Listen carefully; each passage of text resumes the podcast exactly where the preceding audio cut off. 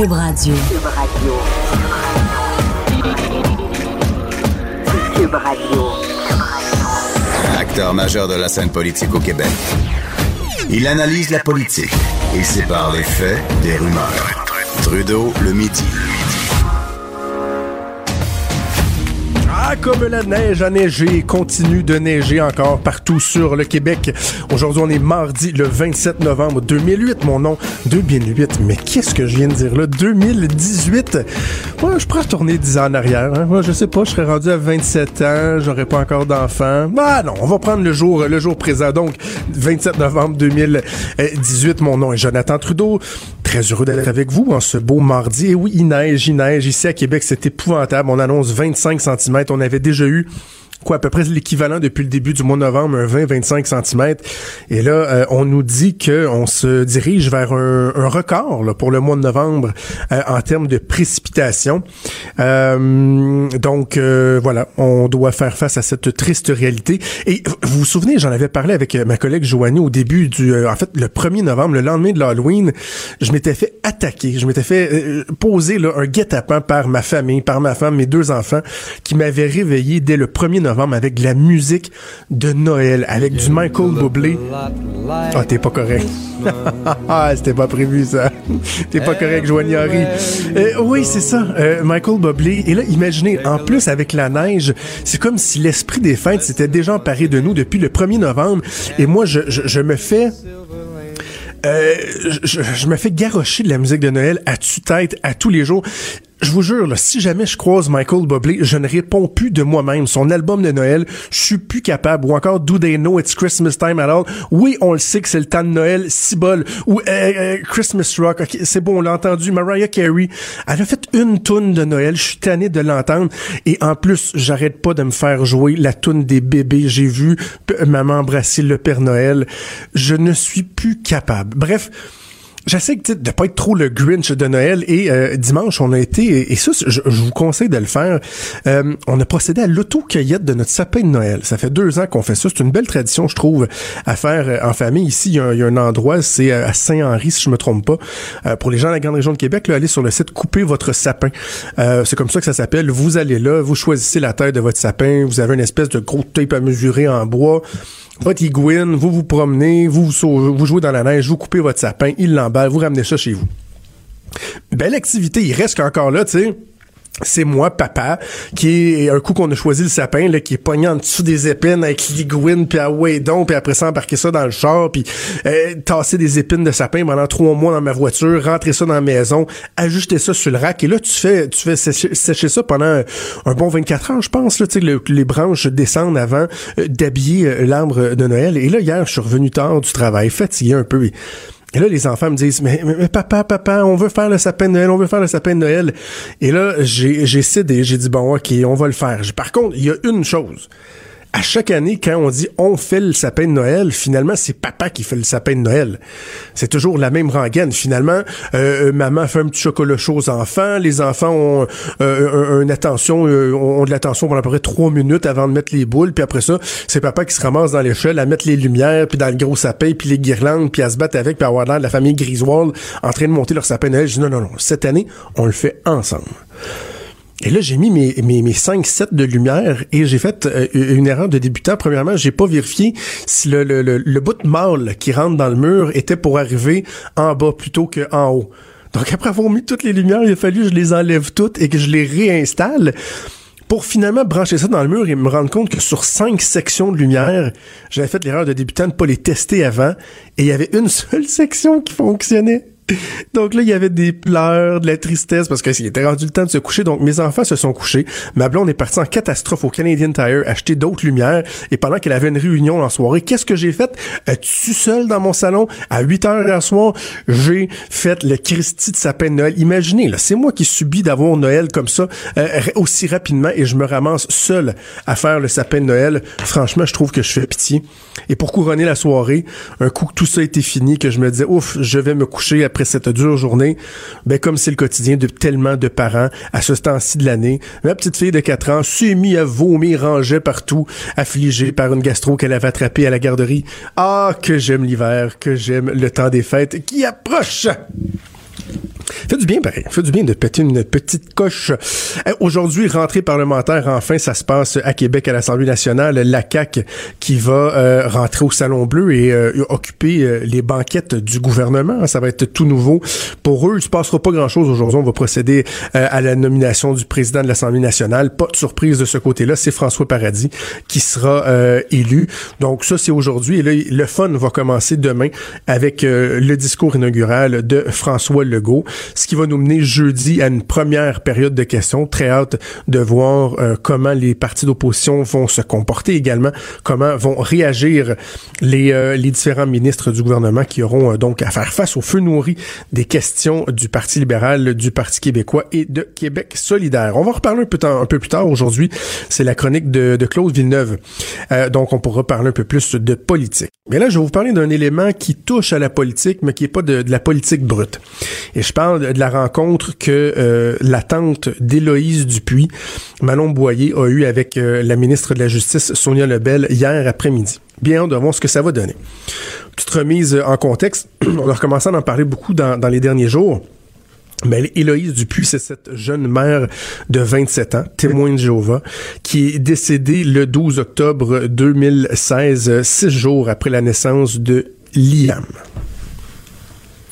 Je trouve ça important de, le nommer, ce jeune garçon-là, parce que euh, au centre des préoccupations qu'on doit avoir, des réflexions qu'on doit faire sur les dérives sectaires et les préceptes religieux profondément débiles véhiculés et crus par euh, euh, les gens derrière ces sectes-là, il y a des petits bonhommes comme Liam un petit bonhomme qui a deux ans aujourd'hui, qui euh, ne se souviendra jamais d'avoir vu sa mère, qui ne connaîtra jamais sa mère, et qui non seulement a été privé euh, de la personne qui euh, devait l'accompagner au, au, premier jour, à ses premiers pas dans sa vie, mais euh, en plus, lui-même euh, fera l'objet d'un bourrage de crâne au cours des premières années. C'est probablement déjà commencé.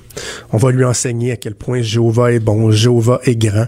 Et lorsque plus tard, peut-être, lui aura des décisions à prendre, par exemple, à savoir s'il doit recevoir une transmission de sang, ben, on considérera que son jugement est éclairé, qu'il donne un consentement euh, de plein gré, parce que euh, il, répétera, comme ça a été le cas euh, pour sa mère, pour Héloïse Dupuis, qu'il sait très bien ce qu'il fait qu'il le fait pour des bonnes raisons. Mais un jour, il faudra se poser la question sur la portée d'un consentement. Comment on évalue un consentement que l'on dit éclairé?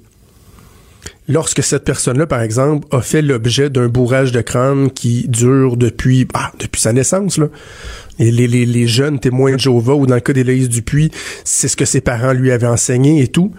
Donc ces gens-là en viennent vraiment à croire que s'ils reçoivent du sang provenant d'un autre humain, ils vont déplaire à Jéhovah à un point tel que leur vie va être foutue. Ce qui va arriver dans les faits, c'est qu'ils vont être exclus de leur communauté. Leur vie va s'arrêter là. Le poids de la communauté est très très fort. J'ai fait plusieurs interviews avec des anciens témoins de Jéhovah au cours des dernières années et c'est un fait qui revient. Là. Vous savez, ça vous pèse. C'est au-dessus de votre tête comme une épée de Damoclès que si vous décidez d'aller à l'encontre de ce qui vous est enseigné, ben vous vous en sortirez pas. Là. Vous allez être exclu de votre communauté. Il se passera plus rien. Et je veux juste prendre le temps de vous rappeler qu'est-ce qui est derrière cette, euh, cette idée-là d'interdire les transmissions euh, sanguines aux témoins de Jéhovah. Ça vient de la Genèse. La Genèse 9-1, euh, euh, bref, je sais pas comment, comment le lire, le 9 2.1,3,4. Je vais vous le lire textuellement. Après le déluge, Jéhovah autorisa Noé et ses fils à ajouter la viande animale à leur alimentation, mais avec l'ordre impérieux de ne pas manger de sang, Dieu formulait là une prescription qui ne s'appliquait pas seulement à Noé et à sa famille proche, mais à tous les humains puisque tous ceux qui vécurent depuis le déluge descendent de la famille de Noé. Ben oui, Noé, là, c'est cette histoire-là que tout le monde le sait que c'est arrivé pour de vrai. Il y a plein, plein, plein, plein de preuves. Là. Les historiens, les anthropologistes arrêtent pas de trouver des preuves de Noé qui a construit un grand Christie de radeau qui a animé un, qui a, qui a amené avec lui euh, un homme, ben un, mâle et une femelle de chacune des espèces du royaume animal pour après le déluge être capable de repeupler euh, euh, la terre et de partir ça sur des meilleures bases. C'est comme une compagnie qui est en train de faire faillite, puis qui repart ça sur un autre nom. Le Québec tirait 1, 2, 3, 4, 5, 6. Là. Ben, Noé, c'est ça qu'il a fait. Et là, ben, il fallait vraiment, évidemment, qu'il écoute les directives de Jéhovah, de Dieu, là, pour euh, être reconnaissant, pour bien appliquer la volonté de Dieu. Et c'est là, imaginez-vous donc, que euh, ça a été dit, là, qu'il fallait pas prendre du sang d'un autre humain, qu'on pouvait manger de la viande, mais que le sang devait être retourné à la terre, qu'on n'avait pas le droit de le prendre. Et donc, si Héloïse Dupuis est décédée il y a deux ans, c'est parce que Jéhovah a dit à Noé de pas consommer de sang. Et nous, on accepte ça dans notre système. C'est assez épouvantable. Et je pense qu'il est temps qu'on se penche enfin sur cette question-là, sur les dérives sectaires. Lâchez-moi les libertés de religion. C'est bien beau d'avoir une liberté de pratiquer sa religion.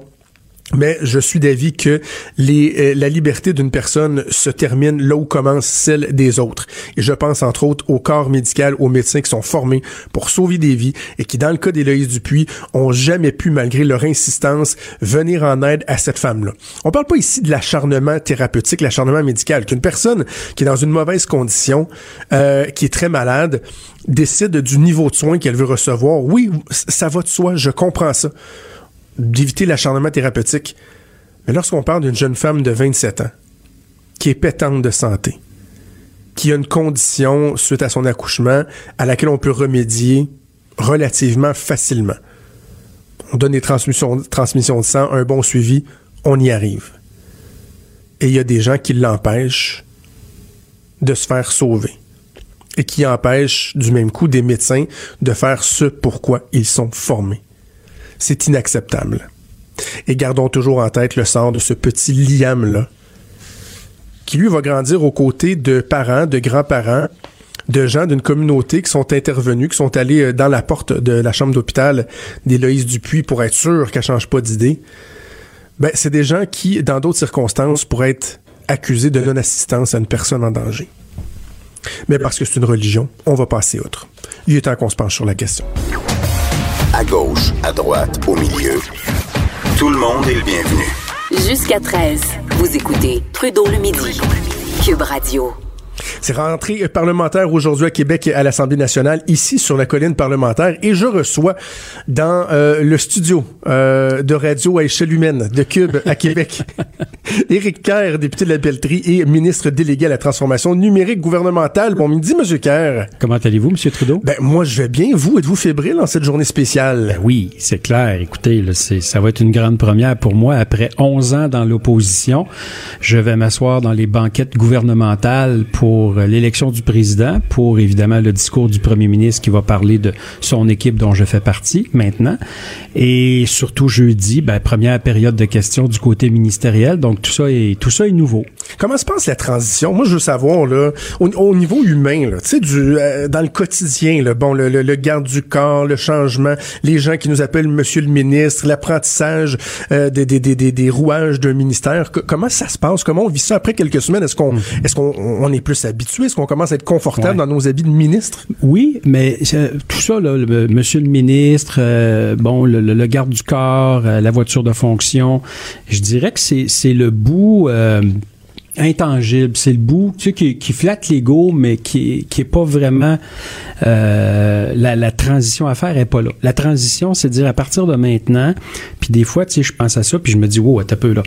Euh, on prend des décisions, ça, ça va impliquer des milliards de dollars. On prend des décisions, ça va impliquer des milliers de personnes, d'êtres humains, sinon des millions de, de, de, de, nos concitoyens, de nos fonctionnaires dans mon cas.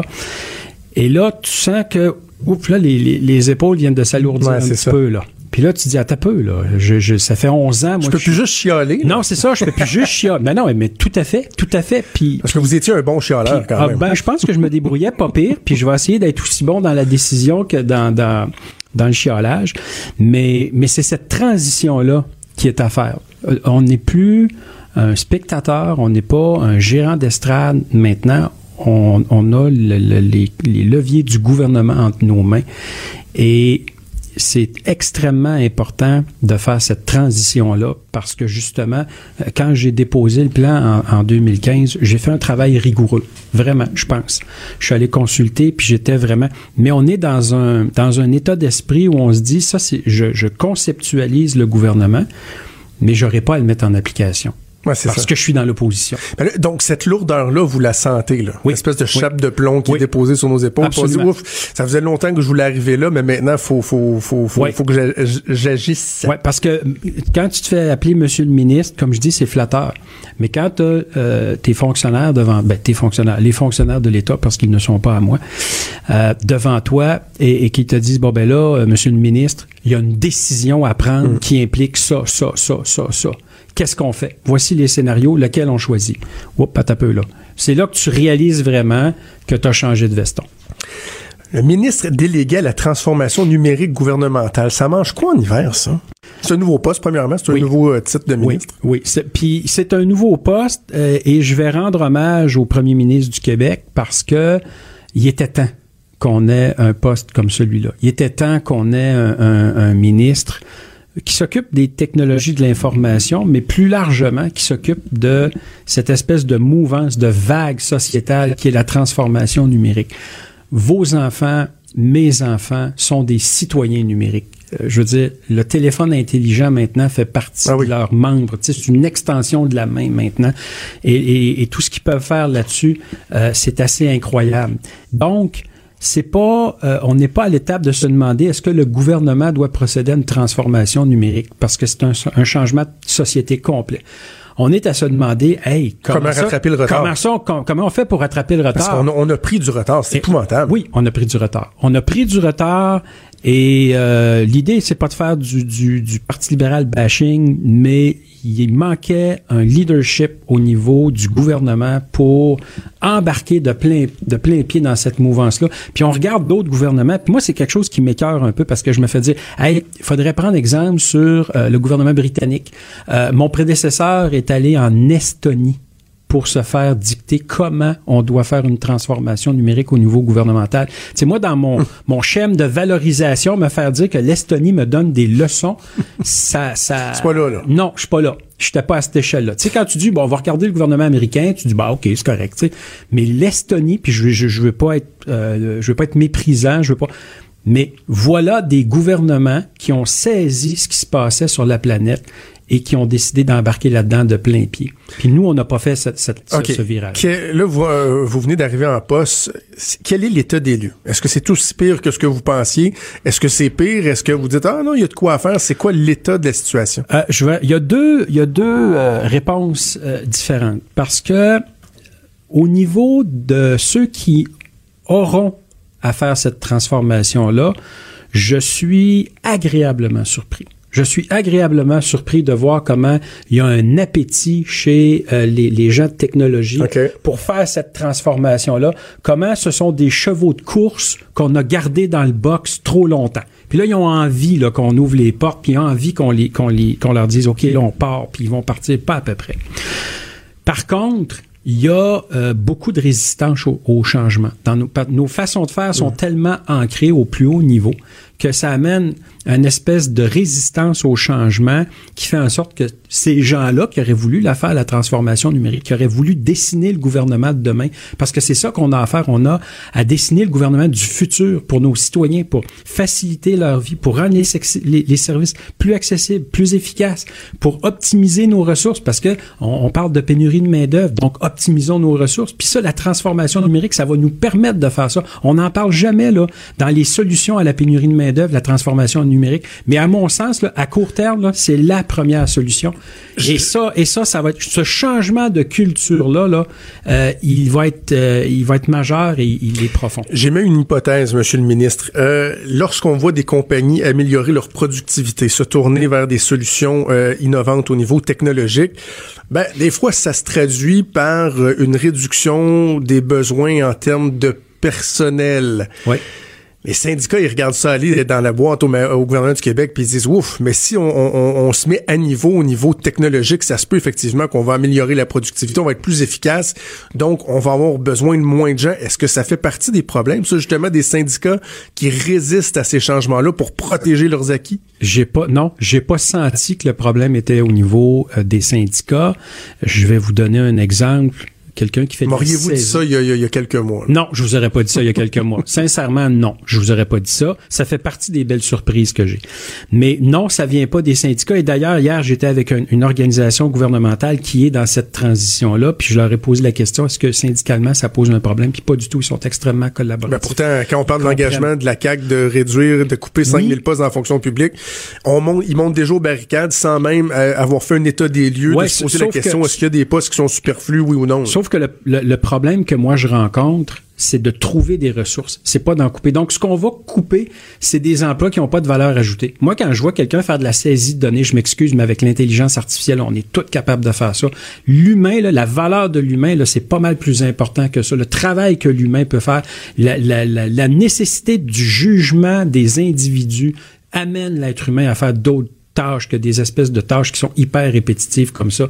Des centres d'appel, est-ce qu'on a vraiment encore besoin de ça? Aujourd'hui, un centre d'appel où l'intelligence artificielle est capable de nous donner le, le service de base? Puis Il faut, ça, gar- faut garder quand même un visage humain au gouvernement. il faut garder un visage humain au gouvernement. Faut être capable de parler à quelqu'un C'est très clair, aussi. sauf que si vous allez à travers votre mobile consommer vos services, par exemple un changement d'adresse, il n'y a aucune espèce de raison que vous soyez obligé d'aller à Service Québec qui va y aller pour deux, trois ministères, puis là, whoop, l'autre ministère n'a pas ça, la CNSST n'a pas ça, la RAMQ, ta, ta, ta. Tu sais, à un moment donné, il y a, des choses comme ça qui vont devoir s'automatiser, se rapprocher du citoyen, être plus convivial pour le citoyen, puis faire en sorte qu'au lieu d'attendre euh, au téléphone, à écouter de la musique d'ascenseur, ben, vous allez être capable de faire les choses beaucoup plus rapidement, beaucoup plus efficacement en allant au bout du pouce. C'est ça qu'il faut viser. Rapprocher le service des cito- aux citoyens, bien comprendre les besoins des citoyens et transformer ça en des solutions qui vont effectivement être supportées par, par la transformation numérique. Et il faut retrouver notre expertise. hein. Ça, c'est, c'est un Ouais. des constats qui est troublant, c'est à quel point on a perdu notre expertise.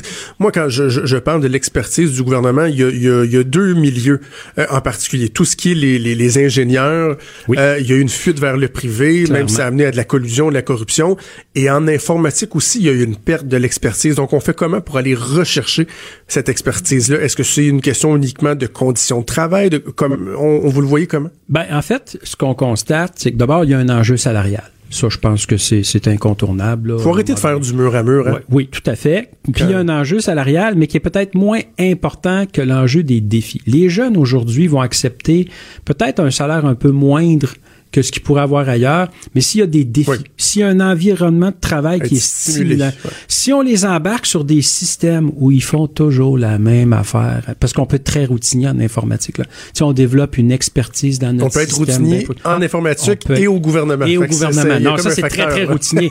là, il y a pas. Puis là, tu le mets en arrière de son petit paravent brun, là. Puis là, le matin, il rentre à la même heure, il fait la même affaire, il relève les systèmes avec les mêmes procédures, puis il fait ça pendant... Là, à un moment donné, il va se mettre à compter les jours qu'il sépare de sa retraite. Mais si tu le mets dans un environnement stimulant, où on est à la fine pointe des technologies, où on recherche ce qui se fait de mieux, où on, où on fait notre propre recherche et développement, où on a des projets, puis au gouvernement, on peut-tu s'entendre que s'il y a une, une entreprise qui peut avoir des, des projets d'envergure puis des projets stimulants à la fine pointe de la technologie, c'est le gouvernement du Québec. C'est le plus gros employeur au Québec. Il n'y a pas de raison qu'on n'ait pas les plus beaux projets, les projets les plus stimulants, les projets les plus innovants. Puis il faut rester connecté aussi avec nos universités. On a ici Québec, avec l'Université Laval, l'Académie de, de- de transformation numérique qui va, qui va nous permettre de, de rester, de, rebâtir cette expertise-là, puis d'être en avant de la parade. Parce que là, moi, j'entends, les ministères ont des besoins, mais on n'est pas capable d'y répondre parce qu'on est en arrière de la parade. Donc là, vous allez déposer un plan au cours Oui, des je prochaines semaines quoi, mois? Euh, je, je vise début 2019 parce qu'il y aura des pièces législatives à déposer, évidemment, pour le mettre à exécution. Et ça, euh, si, si possible, évidemment, il faut que j'ai l'aval des collègues du Conseil des ministres. Il y a plusieurs étapes à franchir. Mais j'aime mieux prendre un mois de plus à y penser, puis un an de moins à le réaliser que de faire l'inverse. Il y a Alexandre sur la messagerie texte qui nous demande si le troisième lien est toujours sur la table. Plus que jamais. Oui, c'est hein, un engagement. pour la région de Québec. C'est un engagement. C'est puis, puis j'ai eu l'occasion. siège en jeu, vous, pendant la Tout à campagne fait, électorale. Tout à fait, puis c'est encore, c'est encore le cas. C'est encore le cas. Je veux juste dire à Alexandre que le débat a été fait de 2014 à 2018. Il s'est intensifié pendant la campagne électorale. Les gens de Québec Chaudière-Appalaches ont posé un jugement sans appel sur les offres qui étaient sur la table. Maintenant, l'heure n'est plus à discuter, l'heure est à livrer et c'est ce que mon collègue François Bonnardel s'emploie à faire. Et on va vous suivre, Monsieur Kerr. Ça débute aujourd'hui avec la nomination de votre collègue François Paradis comme président de l'Assemblée nationale. Éric Kerr, ministre délégué de la transformation numérique gouvernementale et député de la Pelletrie. Merci. Bonne rentrée parlementaire. Merci beaucoup. Quand Trudeau parle de politique, même les enfants comprennent. Jusqu'à 13. Vous écoutez Trudeau le midi. Cube Radio. Mon collègue Claude Villeneuve qui est en studio pour sa chronique politique. Bon midi Claude. Hey, salut Jonathan. Claude, rentrée parlementaire euh, aujourd'hui. Bon, euh, le highlight de la journée, ça va être la nomination de, de, de François Paradis à titre de président de l'Assemblée nationale. Est-ce que tu penses que euh, M. Paradis va vraiment arriver euh, à modifier la perception qu'on a, euh, image qui a été entachée par les dérapes, les, les exagérations de Jacques Chagnon, le vin, la, la, le payage de traite, le homard euh, décortiqué. Est-ce que tu penses qu'il va arriver à vraiment changer quelque chose? Mais d'abord, disons que les attentes sont fortes. Hein? Monsieur Paradis est bien connu du public. Il a animé des lignes ouvertes. Il a quasiment Oui, des- madame, monsieur. On, on s'attend quasiment là, qu'après la fin de la période de questions, il ouvre les lignes Oui, pour réagir les gens.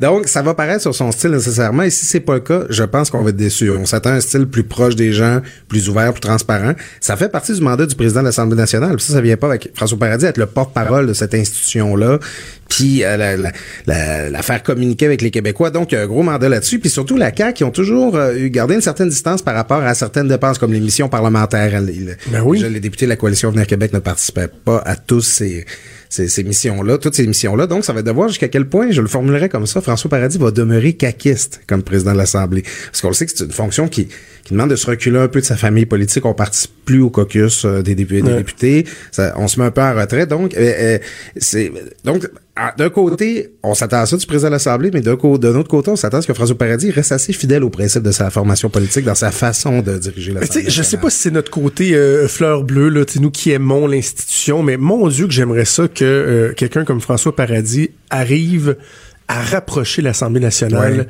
Euh, du peuple. Que les gens soient conscients que quand tu viens à Québec, là, tu peux venir quand tu veux, ben pas la nuit, là, mais quand tu veux visiter l'Assemblée nationale, que c'est la maison du peuple, qu'il y ait un rapprochement qui se fasse et que ce soit pas nécessairement associé aux politiciens et à la politique, l'Assemblée nationale, l'institution que ça représente. Il y a eu une occasion manquée avec Jacques Chagnon, ça c'est certain, parce que tu sais depuis 20, 25, 30 ans, l'Assemblée nationale, il a fallu qu'elle s'ouvre, il a fallu qu'elle aille sur Internet. Il a ben, d'abord, ça remonte avec la télédiffusion des débats au début Oui. des années 80. C'est René Lévesque qui a décidé ça. On est allé sur Internet. Euh, justement, on fait plein d'initiatives. Jean-Pierre Charbonneau, lui, à son époque, qui s'est mis à aller faire le tour des écoles pour parler de l'Assemblée nationale aux jeunes. Là, il y avait comme une étape de transparence de plus puis d'ouverture que qui se faisait pas. Exemple, tu sais notre petite capsule Zone Asnat là qu'on Oui, a au Journal de qui Québec. est excellente. Ben oui, on s'amuse avec ça. Avant, c'était Porte 6, c'est moi qui avais commencé ça alors que j'étais seulement chroniqueur là au Ben journal. oui! Et ça a été éphémère. C'était la C'était croix, bon. c'était la croix et la bannière pour réussir à avoir des accès à l'Assemblée nationale, Ok, puis c'était difficile. pouvoir montrer ça un peu aux gens. Nous autres, Hey, on va montrer les coulisses, on va montrer que les députés se promènent à l'Assemblée, puis c'est collégial, ils s'entendent entre eux, ils se croisent à la cafétéria, et on, on voulait pas ouvrir du tout.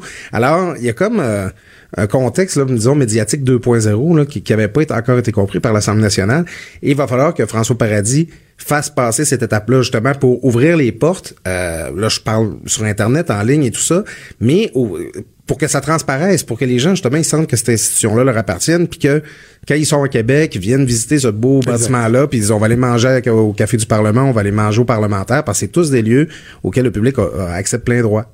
Bon, la game politique, elle, elle reprend demain. Oui, on avait hâte. Euh, Oui, oui. Discours inaugural, puis bon, ça va nous mener à une période de questions jeudi, mais demain, discours de François Legault. À quoi tu t'attends? Écoute, ça fait sept semaines que les élections ont lieu. Ça fait sept semaines que nous, là, les gratte-papiers, les scribouillards, ouais. on, on étudie chaque fait et geste de ce gouvernement-là. On essaie, on, on essaie de lire dans les feuilles de thé là, ou dans les On entrailles va se le dire, on poissons. a hâte d'avoir de la matière. Ben c'est ça. Là, on va les voir, on va les voir souffrir à la période des questions. On va les voir devoir défendre leur politique. On va les voir. On va voir François Legault demain présenter son discours euh, d'ouverture.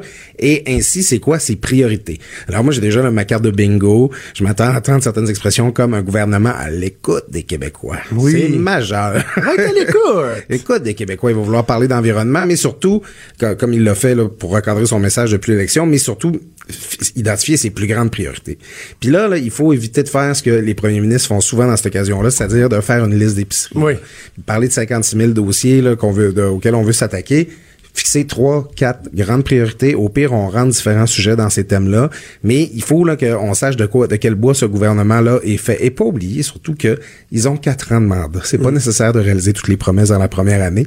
Et là, c'est beaucoup l'angle des libéraux présentement de mettre la pression pour la réalisation des promesses. Demain, il faut que François Legault présente un plan. D'ici quatre ans, là, on va s'attaquer à ces sujets-là et ça va être dans cet ordre-là, en s'attendant à ce que l'éducation et l'économie soient prises. L'éducation, on dit, ça semble faire Ouais. consensus que ça va être un bloc important, mais tu déjà, on sent beaucoup de, de, de résistance. Et je me faisais, faut que je te partage cette réflexion-là. J'ai pas eu le temps d'en parler en ondes hier. Je regardais aller les, les, euh, les commissions scolaires Ouais. des syndicats hier qui disaient, hey, la maternelle 4 ans, là, là, c'est 220 classes. C'est juste 220 classes. Ouais. C'est juste, quand même, c'est substantiel, mais pour la prochaine année, c'est 220 classes. Et là, déjà, ces gens-là nous disent, non, non, ce sera pas possible, on y arrivera pas. Et je me disais, Claude, je pensais à un de mes films préférés. Apollo 13. Ouais. Failure is not an option. Tu sais, quand ils se rendent compte qu'ils sont pas capables de faire rentrer le rond dans le carré, là. qu'ils disent le filtre rond, faut qu'il rentre dans le carré. M'a dire, avec des commissions scolaires puis des syndicats du Québec, ils auraient crevé dans leur capsule, dans l'atmosphère. En... Non, mais c'est vrai, c'est un peu frustrant de dire, ces gens-là sont pas capables d'envoyer le message, hey, on va mettre la main à la pâte. Ce sera pas évident. On a des, on a des questions, on a des craintes, mais on va essayer, on va tout faire, on va mettre de l'huile de bois. Non, tout de suite, si on se braque, c'est à l'image du Québec. On se non, on pas de rien faire. Ça, ça va être un défi de taille pour le gouvernement, et mais il va- il faudra pas que le gouvernement hésite à utiliser son très fort capital de sympathie euh, à son arrivée. C'est-à-dire, on parle souvent de lune de miel pour un nouveau gouvernement, il y a certaines chances, mais son euh, le nouveau ministre de l'é- de l'Éducation, Jean-François Roberge, est très bien reçu. Absolument. Euh, Jean-François Roberge est un enseignant de profession. Ça fait longtemps qu'on n'a pas eu un enseignant comme ministre de l'Éducation. Il a publié un livre sur sa vision en la matière et il est perçu comme une figure éminemment sympathique par la plupart des observateurs. Alors, les gens ont hâte de voir de quel bois il va se chauffer. Et euh, je pense que ça lui donne beaucoup, beaucoup de marge de manœuvre pour...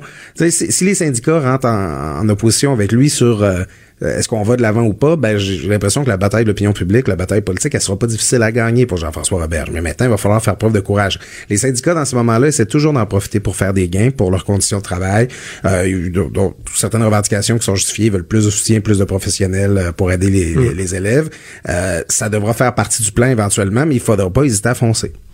Discours inaugural demain, donc jeudi, première période de questions. Tu t'attends à quoi? Est-ce que tu fais partie de ceux qui pensent que, par exemple, les oppositions vont pratiquement s'unir pour essayer de détruire la nouvelle ministre de l'Environnement, Marie-Chantal Chassé, pour essayer de profiter de l'espèce de faiblesse euh, apparente qu'on a vue, ben, en fait, la seule fois qu'on l'a vu euh, dans une activité médiatique? Euh, Comment t'entrevois ça, toi, le, le plan de match des oppositions? Ouais, écoute, c'est intéressant parce que, bon, pour les, pour- au bénéfice de nos auditeurs, Jonathan, tout comme moi, tu as une expérience en politique, mais toi, tu as passé que du temps au gouvernement. Et moi, jamais été dans l'opposition, Et moi, j'ai passé plus de temps à l'opposition. j'ai été six ans à l'opposition, un an et demi au gouvernement. Alors, ça m'intéresse beaucoup de voir comment les oppositions vont s'organiser. Tu connais ça? Ouais, absolument. Déjà, jeudi matin, euh, ça va être la réplique au discours inaugural des chefs des différents groupes parlementaires. Alors là, ça va donner le ton. Et on va le voir, là, comment ils veulent se présenter. Est-ce qu'ils veulent être agressifs? Est-ce qu'ils veulent être en forme de proposition? Déjà, euh, on a beaucoup parlé de la CAQ, c'est le nouveau gouvernement. Ces derniers temps, on a parlé de QS et du PQ. Ils voulaient être des, des groupes reconnus, mais le Parti libéral vole un peu sous le radar. Là, on les sent depuis quelques jours, ils veulent revenir. Je suis tellement d'accord avec toi. Je, je, je trouve qu'en ce moment, euh, euh, l'opposition, c'est davantage Québec solidaire et le Parti québécois que euh, le Parti libéral qui est relativement absent, ou en tout cas qui réussit pas à s'imposer. L'exemple que j'ai en tête, c'est lorsque euh, Bombardier a annoncé ses mises à pied. Quand, et tu sais, bon, on, est dans les médias, on, on voit comment ça, ça joue, évidemment. Bon, on, on va y aller par intérêt des gens, par efficacité du message, de la réplique. C'était qui qu'on voyait? C'était Pascal Bérubé. Absolument. Qui avait dit, j'insiste pour que les, les, les bonnies soient remboursés dès aujourd'hui, blablabla. Et là, tu avais Dominique Anglade à la fin du reportage qui était, what, tu sais, elle a fait attention. Bon, c'est elle qui avait, euh, elle a défendu cette entente-là pendant longtemps. Bref, on a l'impression que QS et le PQ sont plus efficaces en ce moment comme opposition officielle. Écoute, il y, y a une souffrance aussi pour un ancien gouvernement, là, ces gens-là qui réapprennent à travailler sans avoir un cabinet autour d'eux. Puis, finalement, quand Bombardier prend une décision aujourd'hui, euh, euh, ben, c'est peut-être plus vers l'ancien gouvernement libéral qu'on a envie de se tourner que vers la CAQ. Alors la ligne, elle est pas facile à définir pour être crédible pour l'opposition. Entre... Puis là, tu l'avais vu justement sur ce dossier-là pour Précis Bombardier. Euh, Elle a attrapé un peu l'air fou, là, Mme Ariel, Ouais, là-dessus. Elle disait qu'il faut que le gouvernement s'en occupe et tout. Alors, ça va être comme ça sur tous les dossiers. Ils vont toujours pouvoir se faire euh, ramener à qu'est-ce que vous avez fait, vous commencez le gouvernement, qu'est-ce que, ben, c'est vous qui nous avez, on a trouvé ça sur notre bureau quand on est arrivé. Donc, la- bon, l'angle sur lequel on est présentement du côté libéral, c'est sur les- le respect des promesses de la CAQ. Alors, il essaie un petit peu de se pader, là, Ce qui est quand même drôle. Sais, J'écoutais hier Carlos Slater dire euh, on va surveiller euh, cette, cette promesse-là, cette promesse-là. Puis tu sais, tu dis à, à quelque part, tu as des partis politiques qui ont dénoncé les engagements pris Oui. pendant toute une campagne en disant qu'ils étaient pas d'accord avec tel, tel, tel engagement. ou, euh, Mais là, ils disent Hey, vous êtes mieux de le réaliser, ça, telle affaire. Ben non, s'ils le réalisent pas, tu devrais être content. T'étais pas d'accord avec ça à la base, anyway. Absolument. Là, ils vont dire bon, vous avez- ils ont pris des, des engagements réalistes envers les gens. Maintenant, ils doivent en payer le prix. Le Parti québécois était dans cette position-là en 2003 quand il avait été vaincu.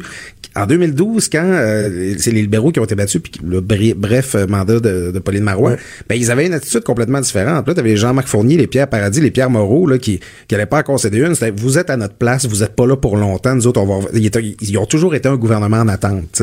Mais là, ils peuvent pas arriver avec un ton aussi arrogant, un ton aussi conquérant. Ils vont falloir qu'ils se définissent là-dedans. Puis ils ont perdu, tu sais, les, les trois noms que je t'ai nommés, ils sont plus là maintenant. là.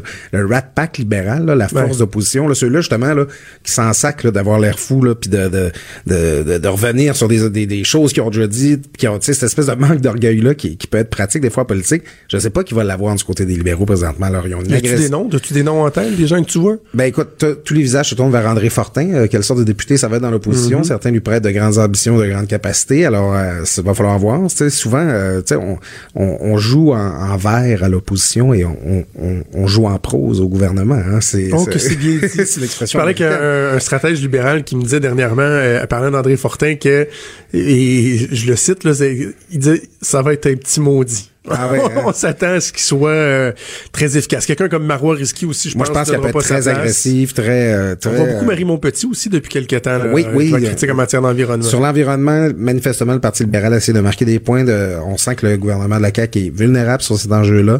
Donc, on va mettre Marie Montpetit de l'avant.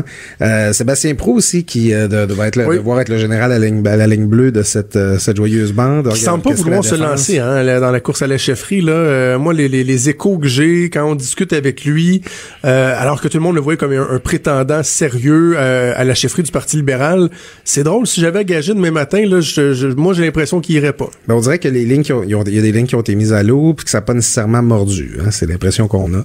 Alors, euh, c'est, ben, moi, le- les infos que j'ai, c'est que ça se tourne beaucoup vers André Fortin présentement, puis euh, Marois Risky, c'est les deux éléments de nouveauté là, que le monde voit dans leur soupe. En 30 secondes avant de te laisser, Catherine Dorion, est-ce que tu penses qu'elle commence euh, à agacer un peu les gens de Québec solidaire par toute la place qu'elle prend? Elle- on a l'impression qu'elle qu'elle suce toute l'oxygène qu'il y a, l'attention qu'il y a vers Québec solidaire. Est-ce qu'ils voient ça comme étant une bonne chose ou ça peut devenir menaçant? Ben là, moi, qui, qui est un citoyen de Limoilou, je commence à, à attendre des nouvelles de mon député Solzanetti, là, parce que j'ai- on attendre plus parler de lui depuis, depuis les élections à peu près. Gabriel Nadeau-Dubois, qui a l'air d'être, euh, de faire à peu près de compter les coups de, pour Manon Massé, Ah pour. Catherine, euh, Catherine Dorion.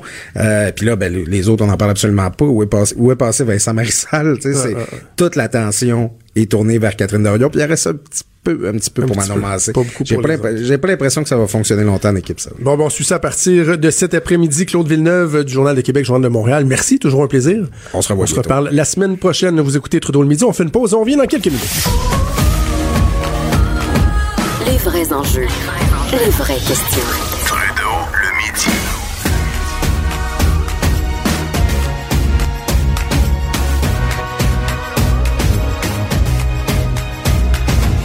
Radio. Alors, il y a un chercheur euh, chinois de la Southern University of Science and Technology of China qui affirme avoir créé les deux premiers bébés génétiquement modifiés de l'histoire. Une annonce qu'il a fait non pas par la publication d'une recherche dans une revue scientifique ou quelque chose du genre dans un congrès, non, non, par une vidéo YouTube. Ça suscite toutes sortes de réactions, euh, toutes sortes de questionnements. Et pour en parler, je vais aller rejoindre Madame Françoise Bélis, qui est spécialiste de la bioéthique à l'Université d'Alousie. Madame Bélis, bon midi. Oh, bonjour. Écoutez, euh, j'aimerais d'abord qu'on comprenne de quoi on parle. Quelles sont les prétentions du chercheur chinois? Qu'est-ce qu'il affirme avoir réussi à effectuer? Effectivement, il dit qu'il a manipulé un embryon humain pour faire en sorte que l'individu qui serait né aurait une résistance au VIH. Donc ça, c'est le virus qui cause euh, le sida. Mhm. Alors, apparemment, il y avait un couple, le mâle était atteint de cette maladie, il voulait avoir des enfants ensemble, et lui, il a offert de faire cette recherche, et par la suite, il annonce euh, à tout le monde, effectivement, qu'il a créé euh, des jumelles qui sont en bonne santé, et voilà, il est le premier à faire ceci. On dit euh, qu'il a utilisé la, la, méthode du ciseau, euh, ciseau, ciseau génétique. Euh, êtes-vous capable, j'imagine que c'est pas évident, c'est très complexe, mais pour des néophytes comme moi, comme les gens qui nous écoutent, de quoi on parle? Comment on peut arriver à changer la génétique d'une personne? Ben, qui arrive, c'est que les scientifiques, quand ils en parlent pour faire en sorte que la grande majorité des personnes puissent comprendre, ils parlent effectivement de copie-coller comme on fait avec l'ordinateur. Donc, il y a un système, et on parle de, comme vous dites, des ciseaux moléculaires qui peuvent rentrer dans la cellule et ils peuvent aller à des points précis sur l'ADN. Ils coupent l'ADN et dépendamment de la recherche, ça peut être uniquement ça qu'ils vont et ils vont permettre euh, à l'ADN de se réparer. D'autres fois, ils vont couper pour enlever euh, des gènes ou alors par la suite peut-être insérer des gènes. Alors il y a différentes choses que différents chercheurs vont faire, mais effectivement, ce qu'il faut comprendre, c'est qu'ils ont la capacité maintenant de rentrer dans la cellule et de copier-coller des morceaux d'ADN. Y croyez-vous? Parce qu'il y a bien des gens qui se demandent est-ce que euh, on est devant euh, un canular? Parce que bon, il y a pas personne qui a vu euh, les deux les deux jumeaux jumelles, le Loulou et Nana. et des gens qui disent bon, est-ce que c'est vrai? Ce qu'on assiste à un canular? Vous y croyez-vous? Effectivement, j'y crois et la raison, c'est parce qu'il y a d'autres chercheurs aux États-Unis qui ont vu certains des documents et eux, ils disent que c'est clair que ça, c'est possible si ces documents, c'est des vrais documents, qu'effectivement, il a réussi. Maintenant, c'est aussi euh, une autre raison pourquoi j'y crois, c'est qu'on a ces capacités. C'est juste que jusqu'à présent, il y a personne qui a osé commencer une grossesse. Donc, c'est pas qu'il y a pas d'autres chercheurs qui travaillent sur l'embryon humain, mais ils font ça dans un contexte, dans un laboratoire.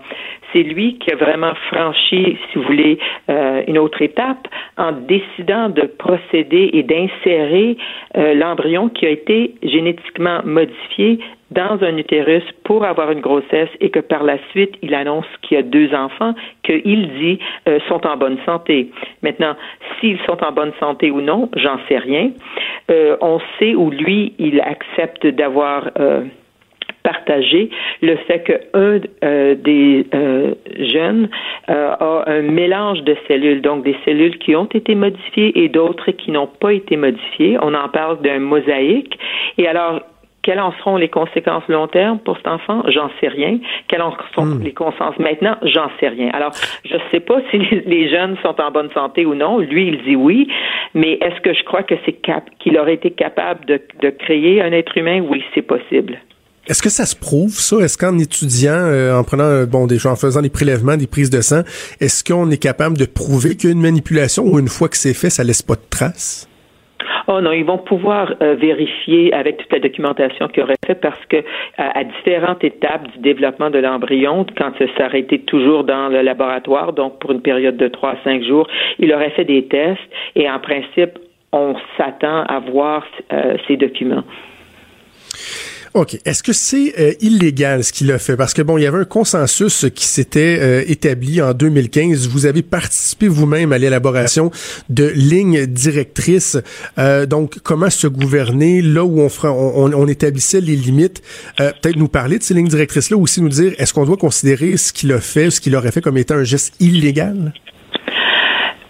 À mon avis, c'est clair que ce qu'il a fait était contre un consensus qui existe, Maintenant, c'est un consensus assez fragile.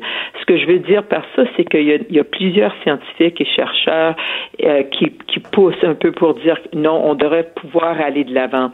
Ils disent toujours bon, il faut vraiment s'assurer que euh, de l'efficacité, de la sécurité de, de, cette technique, etc. Mais ils veulent aller de l'avant. Tandis qu'il y a d'autres qui s'inquiètent pour en savoir c'est quoi l'avenir qu'on est en train de créer. Donc c'est pas juste une question de technique, est-ce qu'on a les compétences euh, point de vue science, mais vraiment à s'interroger à savoir c'est quoi l'avenir si vraiment on tente de contrôler l'évolution de notre ben, espèce. C'est ça. Alors, ils sont où les enjeux éthiques, justement? C'est vraiment ça, c'est de dire, est-ce qu'on pourrait euh, en venir à vouloir créer l'humain euh, parfait, de contrôler avant même euh, la, fécondation, de contrôler différents paramètres, de décider comment telle personne sera, son, son bagage génétique et tout. C'est ça, dans le fond, l'enjeu principal. Exact, et c'est pour ça que plusieurs personnes sont inquiètes parce que là, c'est quelque chose quand même de d'assez précis. C'est un gène, on parle d'une résistance euh, à une maladie qui est quand même une maladie sérieuse, etc. Mais surtout dans ce cas-ci, on dit mais pourquoi cette recherche? Parce qu'il y aurait eu plusieurs autres façons d'éviter la transmission de cette maladie soit de, père en, fille, dans ce cas-ci, ou même entre personnes qui veulent avoir des relations sexuelles. Euh, il y, a, plusieurs d'autres façons de, se protéger. Alors, ce qui va arriver, c'est qu'on s'imagine que quelqu'un d'autre va venir, à un moment donné, puis dire, écoute, moi, je fais quelque chose, quelque chose de beaucoup plus sérieux. On va regarder euh, une autre maladie, peut-être euh, la maladie de Huntington's. OK? Et par la suite, on s'imagine quelqu'un d'autre va arriver puis dire, ben écoute, tu sais, dans ce cas-ci, pourquoi pas ne penser à, je sais pas, changer la hauteur l'intelligence, la beauté, quoi que ce soit. Pour en venir à la couleur des yeux, finalement.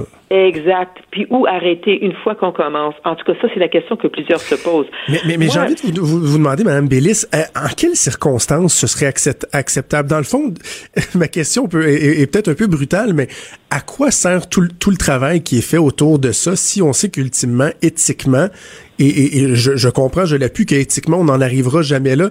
À quoi ça sert et dans quelles circonstances le fruit de tout ce, de, ce travail-là pourrait euh, devenir acceptable et souhaitable? Ben, ce qu'on ce voit de plus en plus, c'est qu'il y a différentes perspectives.